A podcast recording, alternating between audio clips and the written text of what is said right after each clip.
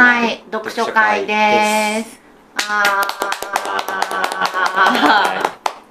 さて、和樹くん、今はい日はゲストがいるらしいじゃないですか。そうですねもう特別ゲストを今回お招きしておりますはい。では、ご登場いただきましょう。はいはい。どうぞじゃあ、どうぞ。どうぞ。何この呼び込み大丈夫？金太郎と申します。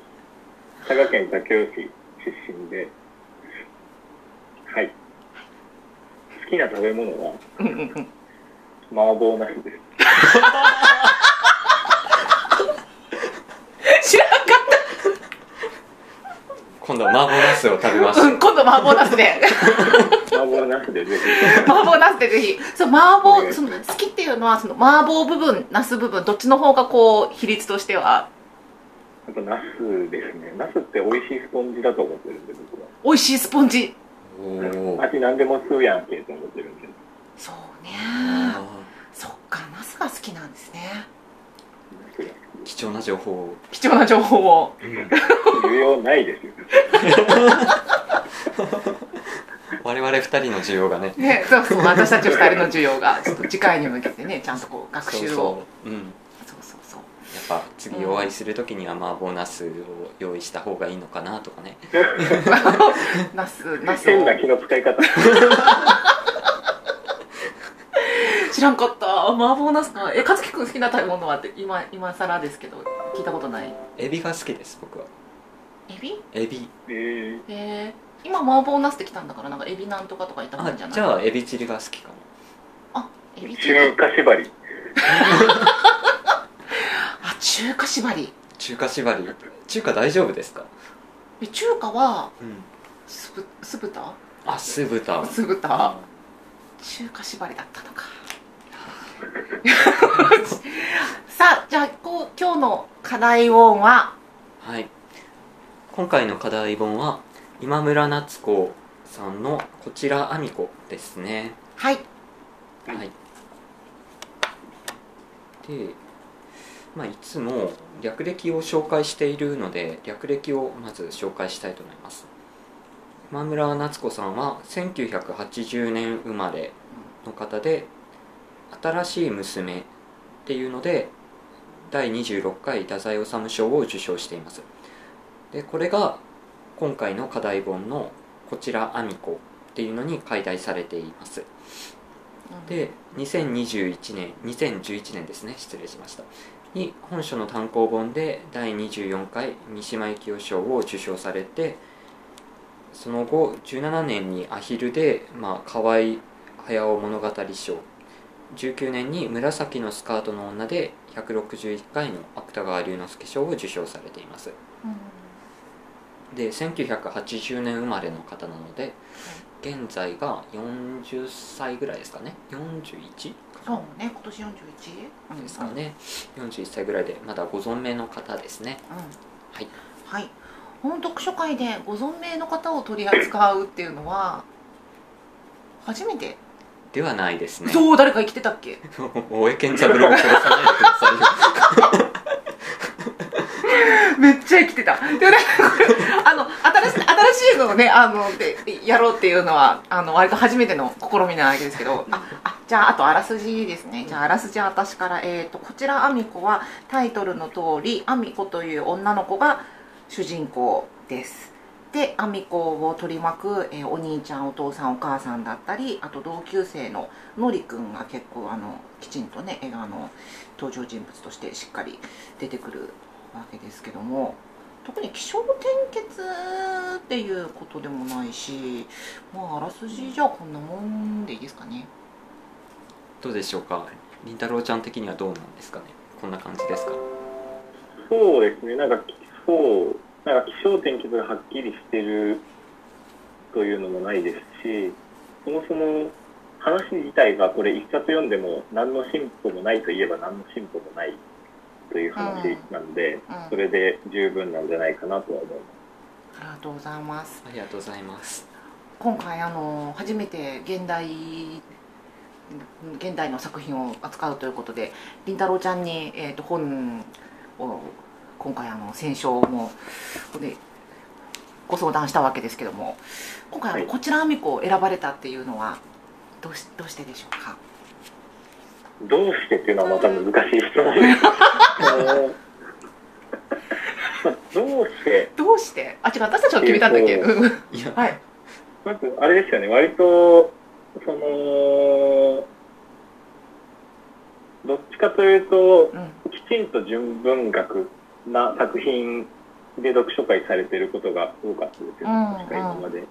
なんで、どっちかというと、まあ、これ、芥川賞とかを取ってますけど、どなんか、まあ、大衆文学寄りじゃないですか、どっちかというとね。うんうん。あのなんていうんだろう、その、純文学という枠組みをはっきりさせるとするならば、かなり変わり種な一本だと思いますし、まあ、ね、今までの流れにはないような、この作品で読書会ってみるのが面白いのかなって思ったのと、プラス、まあ一番は自分がすごい好きな一本だったからっていうのが大きいかもしれないですね。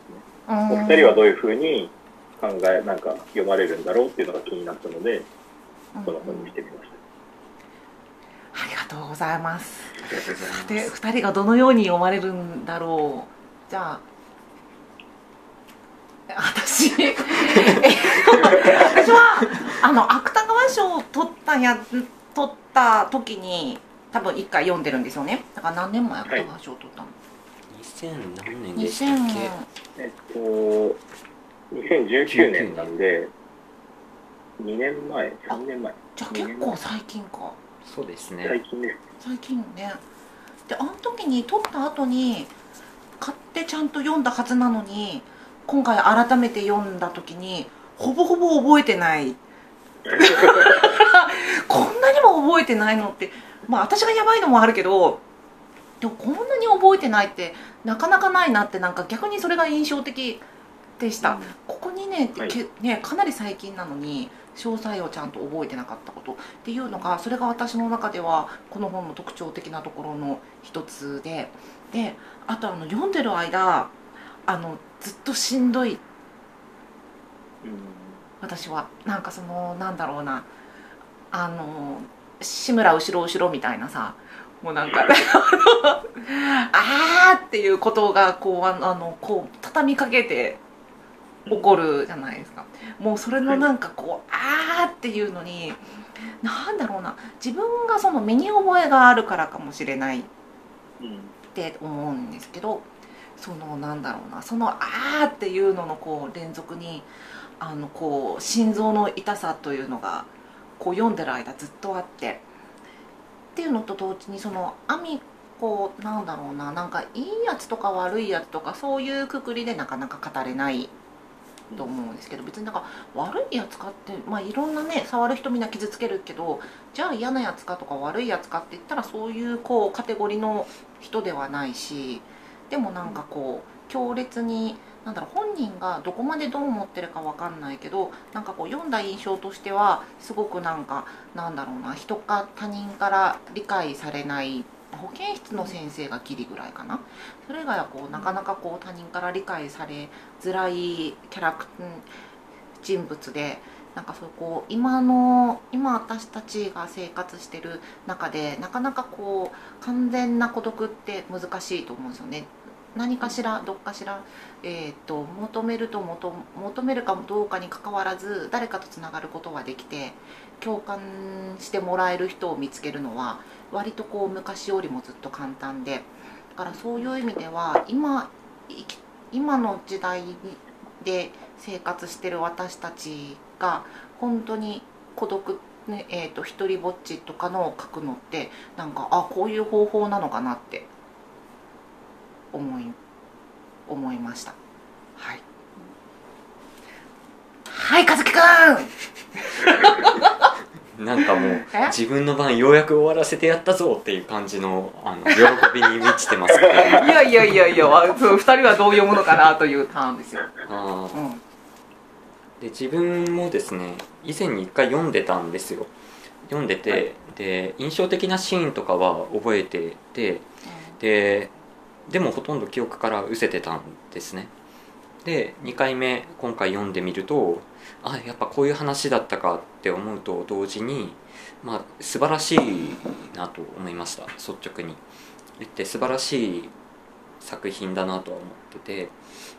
で文体自体が、まあ、柔らかい比較的アミコに寄り添った形での三人称で書かれてるわけですけれども、このアミコっていうのは結構仲間外れとかいじめとか両親から隔離されたりとか本当にいろんな苦難を受けている人物なわけですけれどもそのアミコのに訪れる苦難とかをすごくなんていうのかな残酷な形で描く時の描き方っていうのかな描き方がその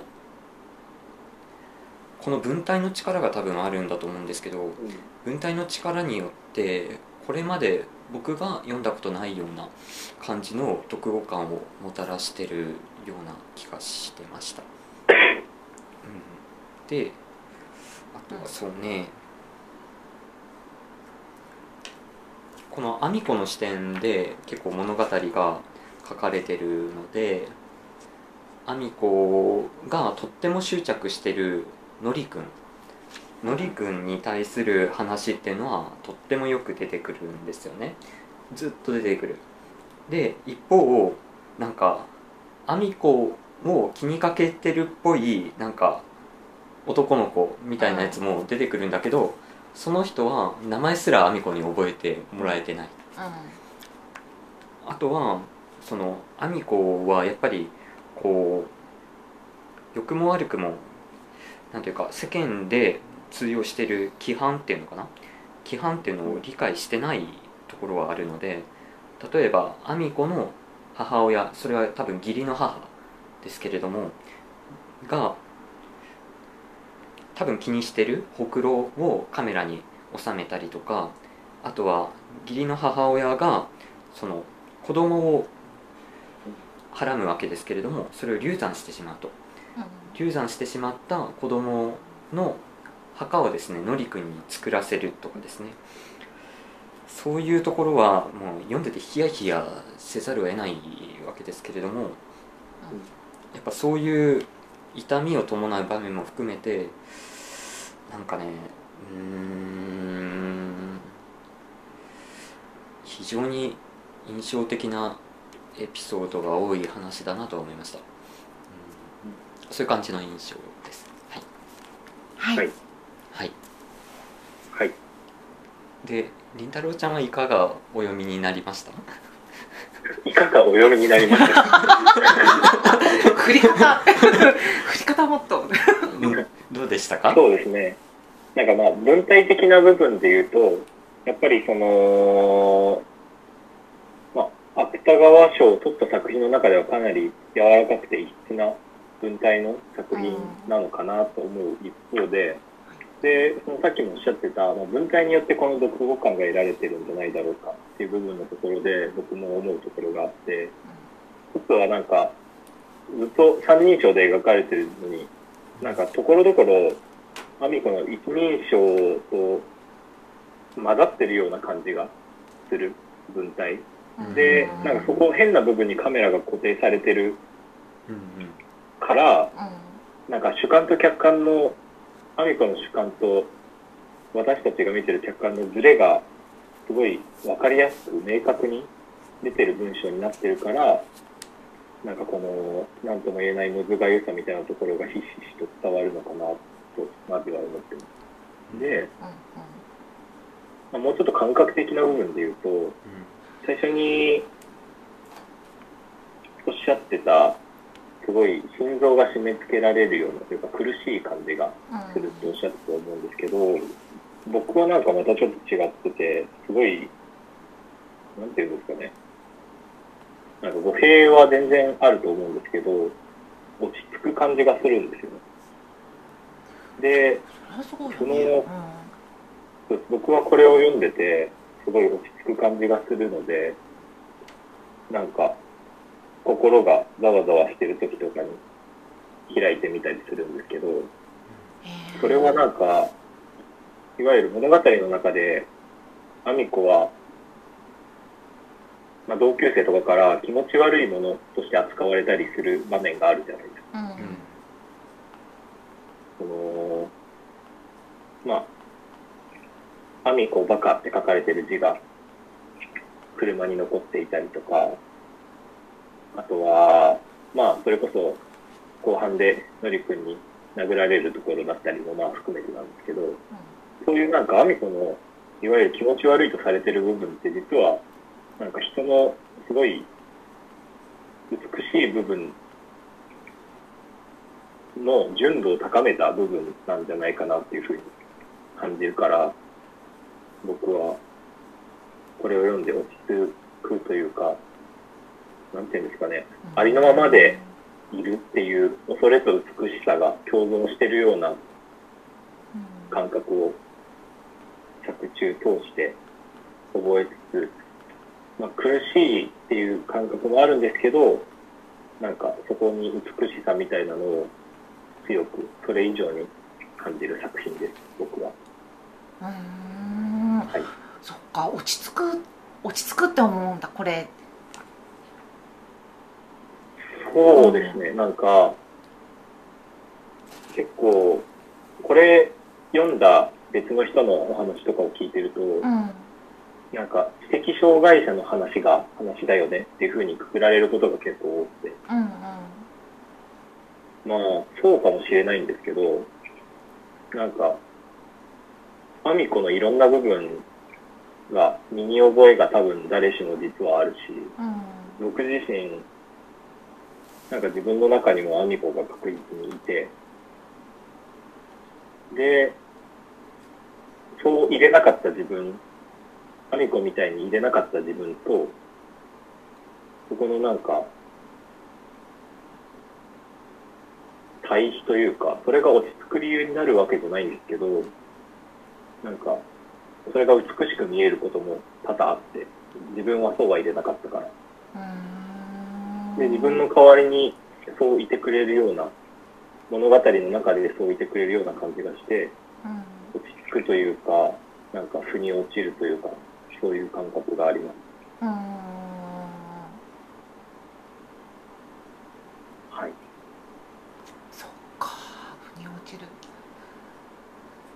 なんかこうすごくえっ、と、うん、目の前にあるものをまんま信じるだったりとかあほくろがあるでかみたいなさなんかそのこうこの人ねほくろ気にしてるんじゃないかなとかそういうこう見えないものだったりとか自分じゃないものっていうのを想像せずにただ自分と目の前にあるものその二元だけだだけで生きていくことができたならこうなるんこういうふうになこう受け止め方だったりとか反応っていうのがあるのかなと思うけどでもね私たちどうしてもやっぱりなんかうんと自分がチョコレート舐めとった後のビスケットを食べた人のこの気持ちとか目の前にないもの向こう側だったりをこう想像して生活していくっていうのがね無理とかそれは別に無理をしてるんじゃなくて自然とそういうふうにもうできているしそこから多分今からそれじゃあで離れることも多分できないだろうしね。かそういう意味では、うん、純粋というか本当にそこにあるものだけ信じて生活してたらこういうふうになれるのかもしれないね。うんそうね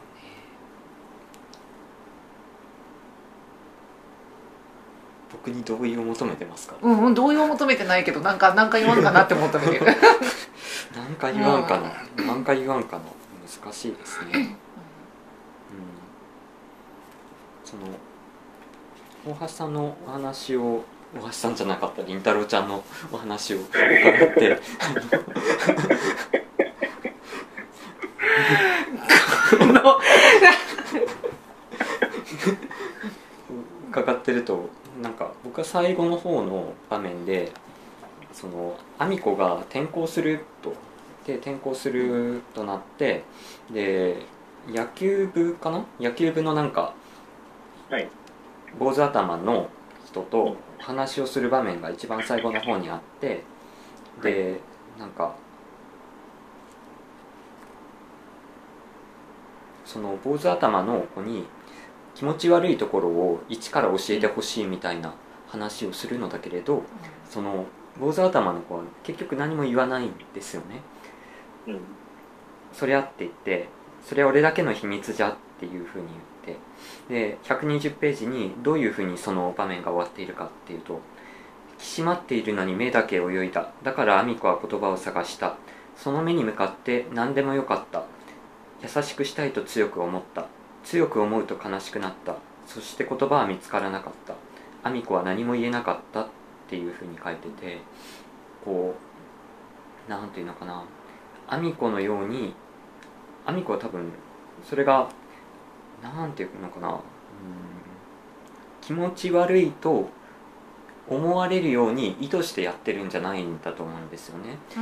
アミコ自身がこう自分が例えば善意だったりとかいろんな思いで動いていることが結果的に周りにこう気持ち悪いって思われたりしているそのことをどのようにこう受け止めればいいのかっていうのはこうアミコ自身はよく分かってないしこの坊主頭の子もどういうふうに接すればいいのかが分かんないんだと思うんですよねアミコに。でそのこう難しさっていうのかな。こうを今村さんはこういうふうに描写してるからとても開かれている感じはしていて。うーん。そこはだからしんどいなって思う感想が出るのもすごくわかるしこうはありえなかった自分の影みたいなものをアミコに投影するっていうねりんたろーちゃんみたいなことにもなるような気がしていてその意味でとてもこう余白の多いような作品だなと思いました。この坊主頭めちゃんこいいやつだよね。ね。名前すら覚えてもらえないけど。覚えてもらえないけどこうでもなんか、まあ、ささっきなんか言い悪いのとかなんかそういうくくりじゃないみたいな話をしたけどでもこの坊主頭はいいやつだよね。こんないやこんな話随一のいいやつじゃない？いやーね坊主頭はこれは多分ねうん多分そうだよね。ねえ。もう出てくるたびにいいやつじゃん。うん。だってもう中学生とは思えないでしょこの「そりゃ俺だけの秘密じゃ」っていう返しですよ。なんて大人なんでしょうか。ね。えだって考えうるテストでしょ。うん。うん。この場で。森君じゃなくて坊主頭と付き合ったらよかったのにね。いやー。いやーそのルートはなまあないけど。でもめちゃんこいいやつだよ坊主頭。いや坊主頭がうん。やっぱこう習字教室に行ってたら。え言ってなかった坊主頭。坊主頭行ってたのかな？坊主頭言ってたよね。え、言ってた描写はないんじゃないですか？言ってたところああれ別の人かちょっと待ってよ。なんか途中さあの人た誰だ？だこの、坊主頭の子も字がうまいんですよね。あそっか坊主頭は字がうまい。うん。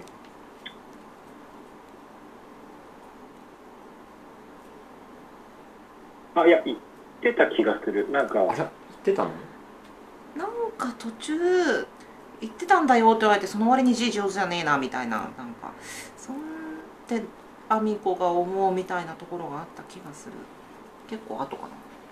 えじゃあもう、坊主まあ、頭じゃなかったっけ？別の子？行ってたとしたら、もうこれは運命ですね、運命？もうしょうがないじゃん、よだれの字だ、じゃなかったっていう。うん。運命です。ねえ。えー、どの辺だっけいいやつだよね。なんかその情報が開かれてるみたいな部分でなんですけど、うんうん。僕がすごい思うのが、なんか、情報をすごい絞ってる作品ですよね。作中全体的に。うん。うんなんか大事なところをあえて書かないじゃないですか。なのに普通そのそういう情報の欠落で物語のテンポを踏んでいくような作品って基本一人称で書かれることが多いんじゃないかなと思って。うん。その人が知らないから書かないっていう設定のもとうん。でいくと思うんですけどこれ三人称で書いてるのに意図的に情報が抜かれててうん。なんかそういうところがなんなんていうんだろうな、まあ、一つフックというか文体の気持ち悪さにつながってるような気もしてるしあとはなんかすごい短詩的ですよね。短歌とか俳句の感じがありませんか？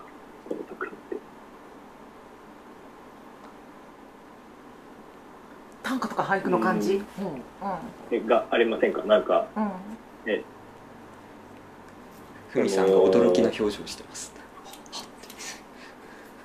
どうでしょう？ない。僕の感覚なんですけど、うん。なんでしょう？ね、それこそ、なんか、笹井さんとかが、すごい、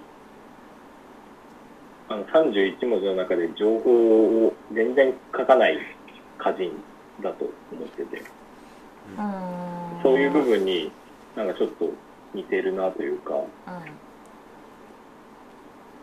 それに似てる情報の抜き取り方うんっていう肌感があります、僕にうん。は。どうでしょう、お二人的に。そっか情報の歯抜け感が端子的あのちょっと補足をしておくと、うん。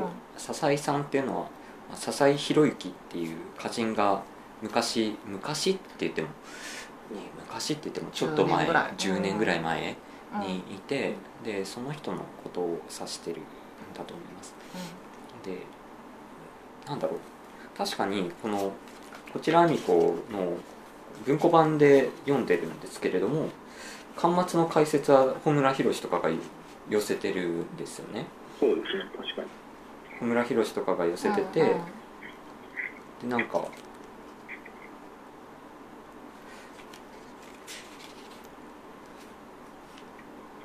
この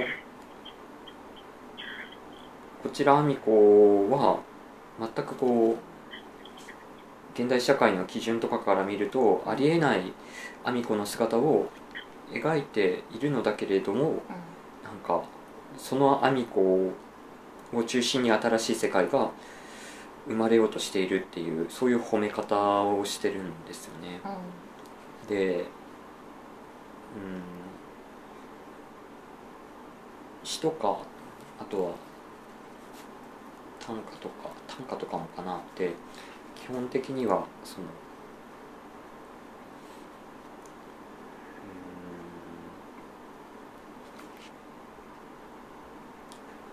んいや基本的にはじゃないですね。この穂村さんとかは特にこの社会とのズレとかっていうのを短歌の中での価値判断の基準の一つとしてまあつ用いているところとかがあるんでその意味でうん通じるところがあるのかなって思ったりはしましたね、うん。うん。ちょっと情報の欠落っていう意味ではうん僕はあんまりうーんうーん分かるような分からないような感じがして確かになんかね、1回目読んだ時になんか覚えてる場面と覚えていない場面がはっきりあってで覚えている場面でなんでこんな変な描き方をしたんだろうって思ったのはそのアミコの兄っていうのが不良化するわけですよ。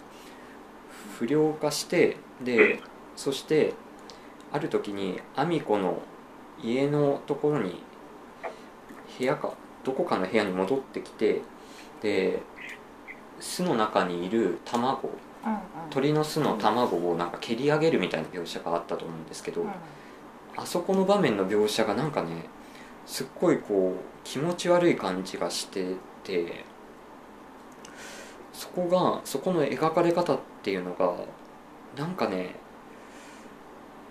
変だなって思っていて多分もっとこう三人称を用いてるわけだからもっとこう派手な感じの描き方とかもできたはずなのになんかこうこのアミコアミコ的な世界に起きたアミコ的な世界って言って伝わるかな？アミコ的な世界の中で起きた一つの出来事ですって感じがして。うんうん。うん。そういうところはちょっとお話を伺って感じたりもしましたかね。うんうんあまりうまくつながってないかもしれない。申し訳ない。いや、なんか、僕がちょっと多分言いたかったところっていうのは、うん。うんなんか、まあ僕の印象が大きな部分を占めてるかもしれないんですけど、うん。なんか軸足のある場所が、その今村さんも笹井宏之も、その、何を書かないかにすごい注力してるような印象がある。うん。っていう部分で、そういうふうな言い方をしたんですよね。何？そうですね。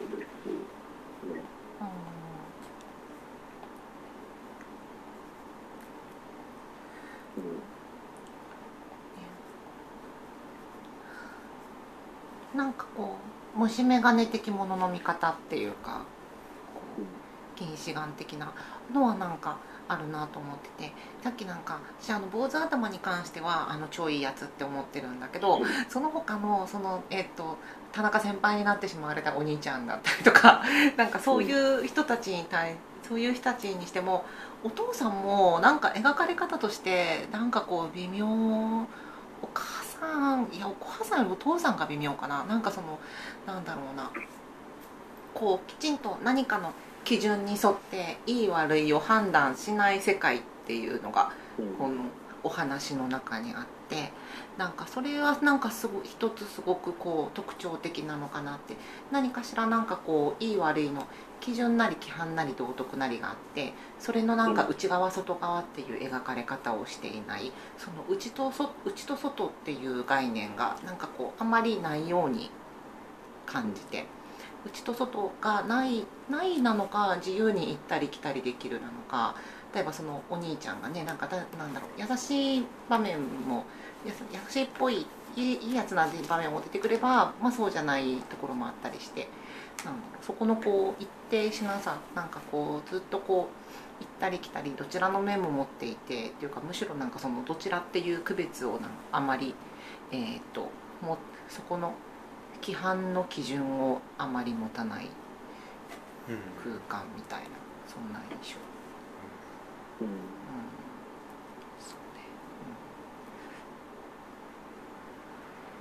普通に生きてるとあんまりそういうわけにいかんしね。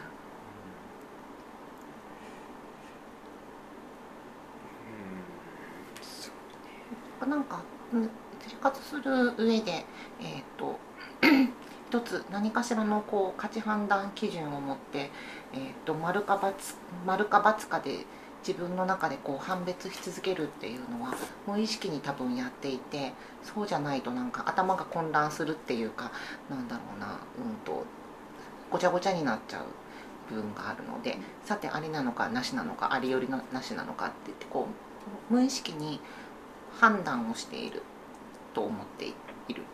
からだからなんかそこを判断判断しないとか判断を留保するって、えー、と本当は徹底的にやりまくったらめちゃくちゃ難しいことかもなって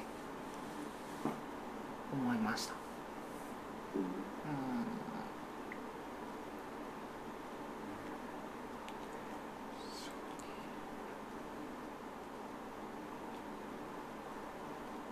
私待ってる。私何話そうかなってちょっと難しいなと思っちゃって。りんたろうちゃん何かあります？何か？何？ざっと喋び方で。終わっちゃってさ なんかちゃんと待つみたいなこと言ってなかったさっき。じゃあ、その、今の花木さんの話の部分で、言うと、うんいいよ。どうぞどうぞ。つ 続けていただいて。いいよいいよ。はい、の部分でうん言うと、そのなんか、まあ、いろんな人、登場人物全員の、いわゆる善悪みたいなものの両面が描かれる中で、唯一名前も出てこない坊主頭の男の子だけ、うん。善の面が、まあ、いわゆる善の面が主だって、それだけが描かれるのって、すごい、まあ、近くに、近く、近い距離で人と関われば関わるほど、もちろんその人の自分にとっての善悪両方の面を被る機会があるわけで、でも遠くで見てると人って大体の人がいい人じゃないですか。何歩も離れて、すごい遠くから一人のことを見てると。なんかそういう部分がすごいリアルな感じがするのかなっていうふうに今ちょうど聞いてて思ってたのと、あと、まあ、また全然話は変わるんですけど、うーん、結構、この一本の中で僕がいろいろと印象的だったのは、物語とは一見無関係な部分にすごいなんか、なかったらなくてもいいような部分の描写が異常になんか鮮度があって、ざらついてる感じがするなと思ってて、例えば、あのー迷子になって、花壇に囲まれてたシーンがあって、で、そこの立て札、花取るな、花取るな、花取るなっていうあたりの描写とか、あとは、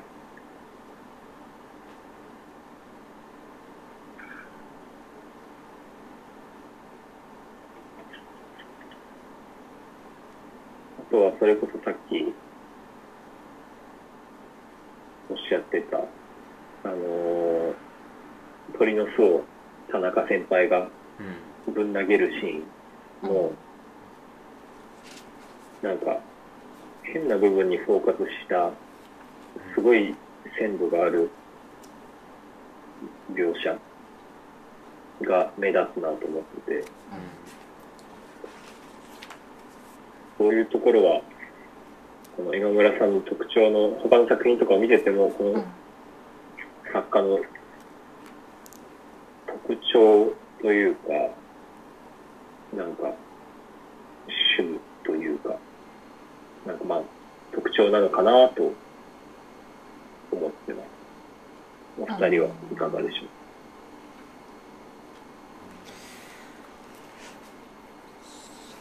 そういう文体の違和感というか、なんか、そういう細かい部分の変な部分へのピントの合い方に気持ち悪さを感じたりはしませんで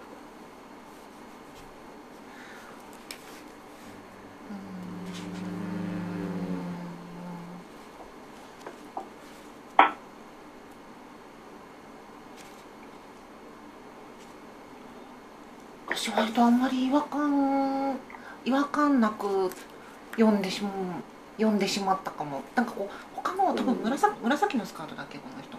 うん。もう私読んでるはずなんですけど、こちらもあのさっぱり覚えていない。さっぱり覚えてない。とこあったよね紫ね。さっぱり覚えてないのでこの人独特の、えー、と文体かどうかっていうのを今判断がつかないんだけどそのなんだろうな。そのこうええー、とええそこ？っていうところをなんかこうガリガリ書くのとかでもあのアミコ的視点と思っていたからなんだろうな、うん。なんかあんまりそこに気使わずに読んでいた。ょう。うーんと思う。はい。うん。僕も文体文体的なフォーカスの仕方ですよね。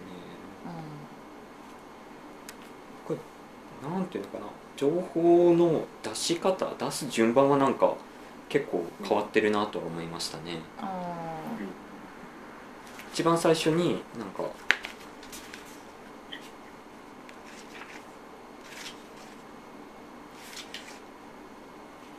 あるお話ーうんとからえっ、となんだっけ？1から始まるところかな。1から始まるところからこれ時系列順に続いてるのかなと思わせて実はこうちょっと過去に行ったりとか来たりしてたりとか、うん。まあちょっと変わってるなあって思ったりあとはそうですね。さっきりんたろちゃんも言及したその卵をこう蹴り上げるシーンですね。鳥の巣の卵があるところを蹴り上げるシーンっていうのはこう冷静になって読み返してみるとその田中先輩って呼ばれることになるアミ子の兄がグレたのはその義理の母親が子供を妊娠してそれが流産してしまったそれの流産した子供のお墓をのりくんに作らせたっていうエピソードが元になってその頃からグレるようになったんでそのなんていうのかな。鳥が子供を作るっていうイメージと、そのアミ子の義理の母親が子供を作るイメージっていうのが重ね合わされるようにして非常に多用するように物語の構成としては作られてるはずなんですよ。ふーんとか言って全然考えてなかった。だけどなんかねそういうことをこうかんあんまりこうそういう理屈を考えさせないようなすごいなんかなんて言うんでしょうね。すっごい変な感覚を受けたんですよね。読んだ時。にうーん。なんか丁寧に振ってきたのに丁寧に振ってここでピークですよっていうところでなんか水に流しちゃうような感じがありますね。うーん。うんそう。そうなんですよね。一番のハイライトは「す」かな？とあとは僕がスポットライト当たってるなって思ったのはそこの場面と、うあとはのりくんの、えっと、のりくんからもて決定的に嫌われるところと、んうん。あとは一番最初に言及したその私のどこが変なのみたいな話をうんうん。坊主頭にするっていう、うん。そこの3つのあたりがこうピークかなとうん。僕は見てますけど。そうね。ションポ坊主頭かな。なんかそののりくん下手すりゃのりくんに殴られるシーンよりこの坊主頭のね俺だけの秘密じゃっていうこの熱いセリフですね。あそれ 私の中ではこう超えてくる中学生の子ができるあの最大最大級のなんだろう最大級のこんこの子のためにだったと思うからはあここがピーク。名前も出てこない彼ですが。うん。そうねややっぱね、んそうですよね、うん。うん、でもでもねなんかでそのもアミ子はあんまり気にしてないですね、この坊主頭。ねやっぱり。そうね。でも坊主頭のことは気にしてないけどさなんか優しくしたいと強く強く思った強く思うと悲しくなった。ってあなたもね文章は短ければ短いほどいいわけですよ。でもなんかそのなんだろうな。その巣の話があのある一つピークなのはうん、分かるなっていうかそのずっとそのなんだっけそのこう雑音が聞こえるみたいなのを結構長いことを引きずってきてて、それをねここであの解決を見るわけだからその物物が物語をこう単単純にこう箇条書きした時にここがピークだなっていうのは、まあ、そうやろうなと思うしあとのりくんのところ。一番初めにその歯抜けの話が出てきてここでようやく歯が抜けるわけなのでそのどちらもその物語の作りとしてはピークやなと思うんだけどでもなんかこう感情的な部分で言うと坊主頭やなって。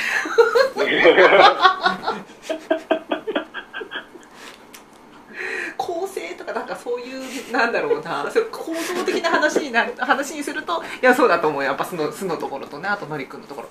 けどな坊主頭がな。坊主頭への情がすごいです。いやすごいやだって中学生でここまでさねできるってすごいじゃん。逆に大人になったらできないのか中学生だからできたのかもしれないけどいやーこの子はねいい大人になるよ。思いました、まあ、あんまりなんかね言い悪いの前に言えるので形はいかんなっていうのもなんかさっき言ったばかりでさ下の根も乾かぬうちに坊主頭はいいやつ。まあ、まあ、ふみさんが好きってことですね。坊主頭が。うんまあそうね。うん。いいじゃん。なんかこういう種類の親切よくない？そのこういい人とで言えば保健室の先生もねある程度上位には行くけど坊主頭にはかなわんよなっていうかなんかそのこうねナチュラルさがあんじゃん坊主頭にはね。うん。そう保健室の先生にもあるけれどいやなんかこの老成したね何回転生したんだっていう坊主頭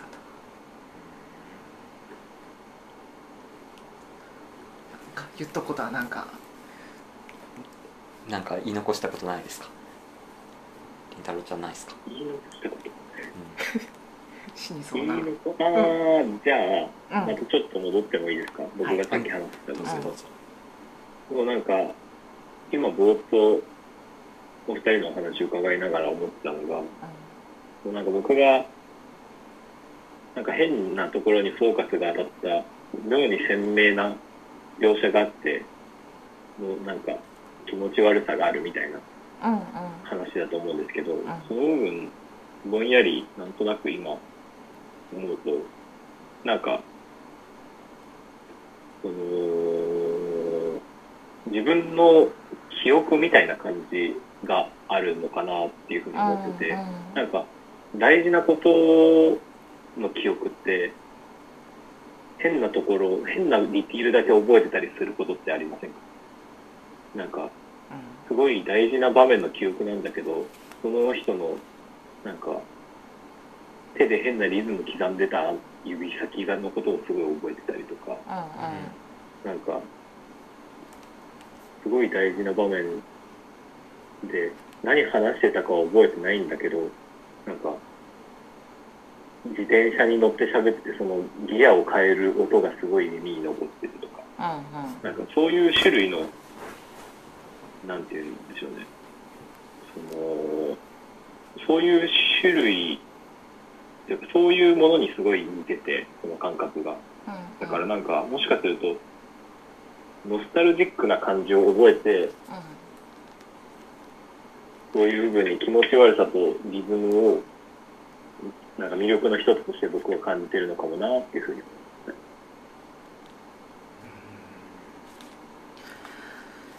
そういう覚えてる変なとこをさうわって寄せ集めたらなんかそれで小説がだ書けそうな気がするね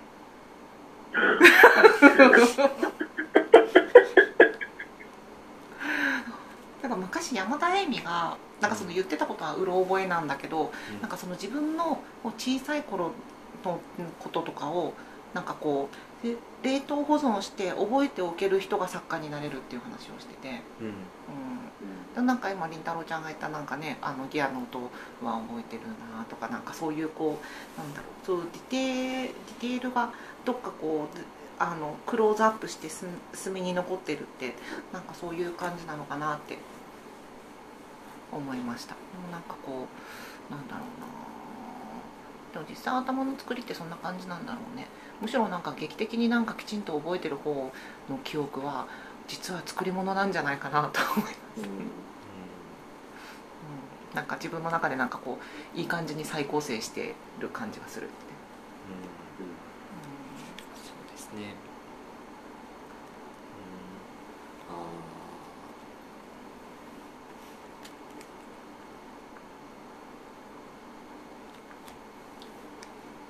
ー確かに。うん。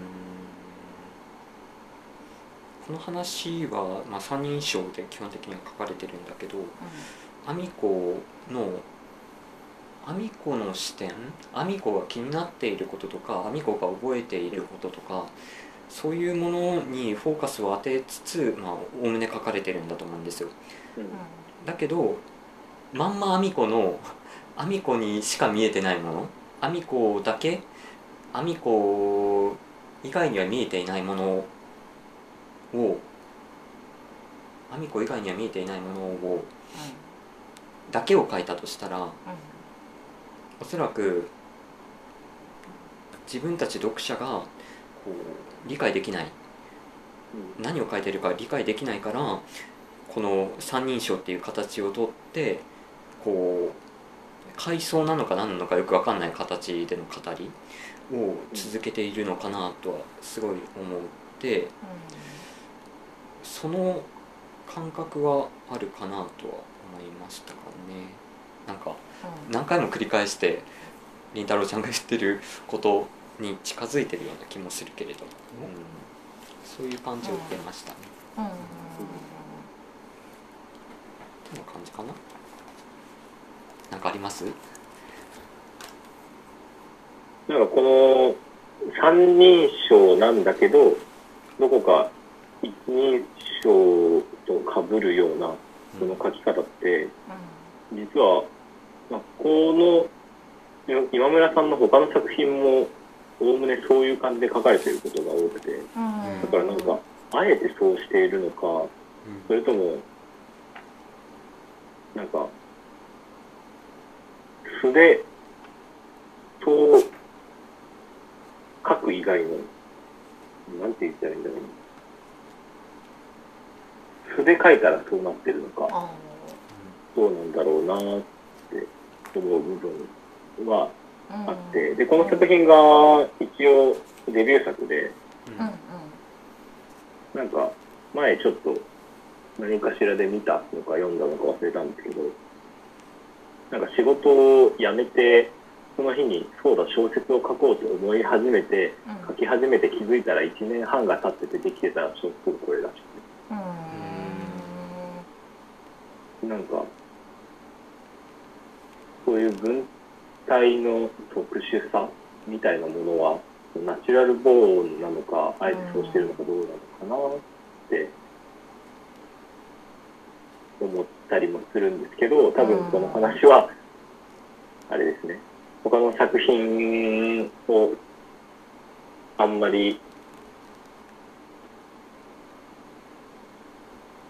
他の作品も続けて読んだ上でないと解決しない話なのでここで終わりで大丈夫です。勉強してきます。すいません。いや僕も全然分かってないんですどうなんだろうなと思って。ますこうこういう形で自分の中になんか改めて問い直すこともなく自然にある常識だったりとかこうすべきとかこうあるべきだったりとかなんかそういうものにこうマジでってこうマジでって言えるのがこういう小説だったりとか、まあ、現代アートとかなのかもしれないし何かしらそういうなんか創作物の役割の一つなのかなと